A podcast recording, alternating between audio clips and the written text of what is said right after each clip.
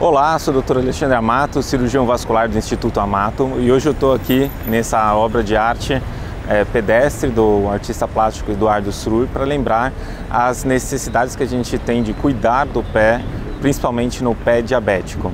Então, o pé diabético é uma situação onde pequenas feridas podem desenvolver é, infecções bem grandes. Obviamente, todos esses cuidados valem não só para quem tem pé diabético, mas também para quem tem é, alguma infecção, alguma fragilidade, é, o linfedema, erisipela. Todos esses cuidados, então, valem para quem tem algum problema de fragilidade nos pés. Então vamos lá. A primeira dica é lavar bem os pés e secá-los após lavar. Então é sempre importante deixá-los bem secos para evitar que algum fungo é, se é, aproveite dessa umidade instalando-se nesse local. Segunda dica é manter as unhas bem aparadas e evitando machucar aos ao cortá-las. A terceira dica seria usar as meias viradas com a costura para fora. A costura, você pode pensar, ah, é muito molinha, não pode machucar. Mas para quem tem o pé diabético, é, que é uma situação em que há uma diminuição da sensibilidade dos pés, a pessoa não sente. Então, essa costura pode ficar raspando por muito tempo é, no mesmo local acaba, e acaba formando uma ferida mais tarde, no final do dia. Isso sem sentir nada. Então, uma, uma dica seria virar essa costura para fora. Outra dica é o uso de sapatos apropriados. No caso de diabetes, existem sapatos próprios, sem costura por dentro e extremamente acolchoados. Então, existem várias marcas no mercado.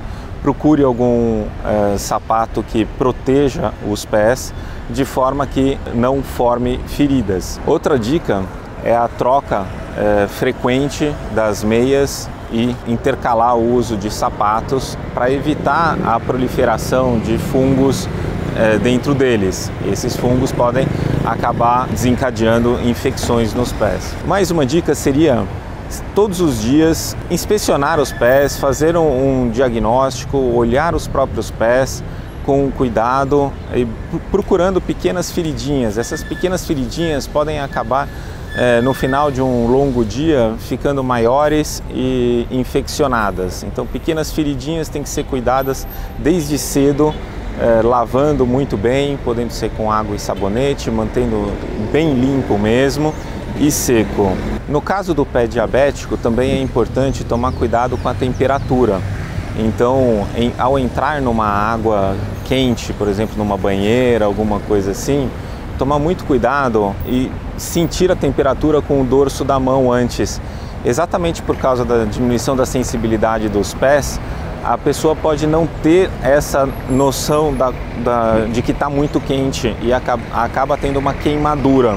Então sinta a temperatura da água antes, com o dorso da mão, com o cotovelo, antes de entrar numa banheira quente. Não precisa ser frio, obviamente, né? tem que ser uma água morna, é, mas evite os excessos de temperatura, tanto muito frio quanto muito quente. O morno seria o ideal. Muito cuidado também ao andar descalço. Exatamente pela falta de sensibilidade nas pés, pode não sentir pequenas pedrinhas, pequenos machucadinhos, que no, numa pessoa que tem uma sensibilidade normal pode não desencadear nada, mas em pessoas com, uma, com essa diminuição da sensibilidade pode acabar crescendo e virando um problema muito maior.